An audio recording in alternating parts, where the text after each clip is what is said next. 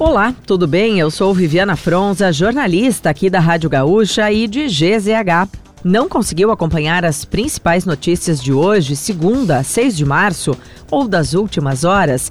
Eu vou trazer aqui para ti, antes que o dia acabe, o nosso resumo diário de notícias do fim da tarde.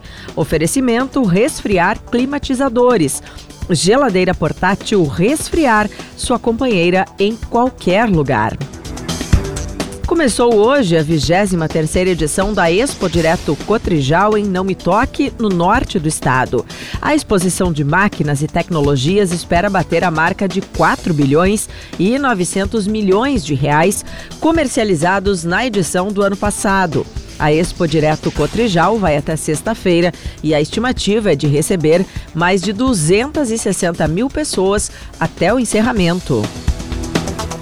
O município de Encantado, no Vale do Taquari, concentra 57,9% dos casos de dengue confirmados neste ano no estado.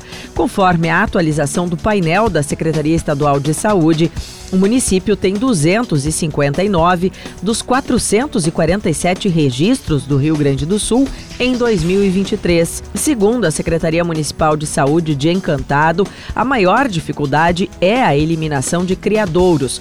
Neste ano, não há registro de óbitos pela doença no estado.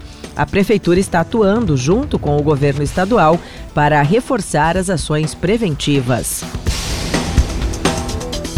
Ministro da Justiça e Segurança Pública, Flávio Dino, pediu à Polícia Federal que investigue a tentativa do governo do ex-presidente Jair Bolsonaro de trazer ilegalmente joias avaliadas em 16 milhões e 500 mil reais ao Brasil.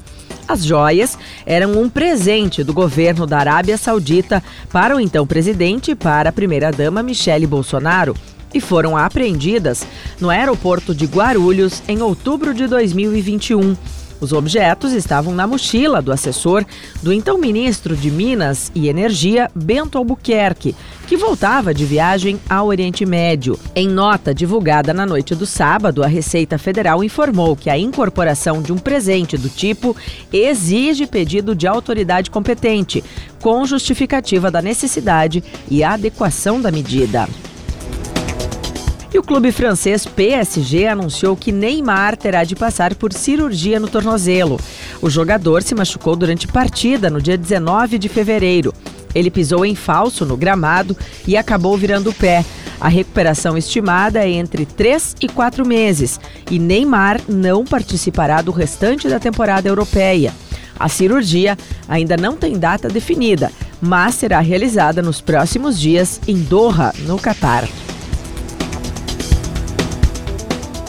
O Instituto Federal do Rio Grande do Sul está com vagas abertas para cursos técnicos e superiores gratuitos com ingresso neste semestre. As inscrições iniciaram hoje e vão até às 11h59 do próximo domingo.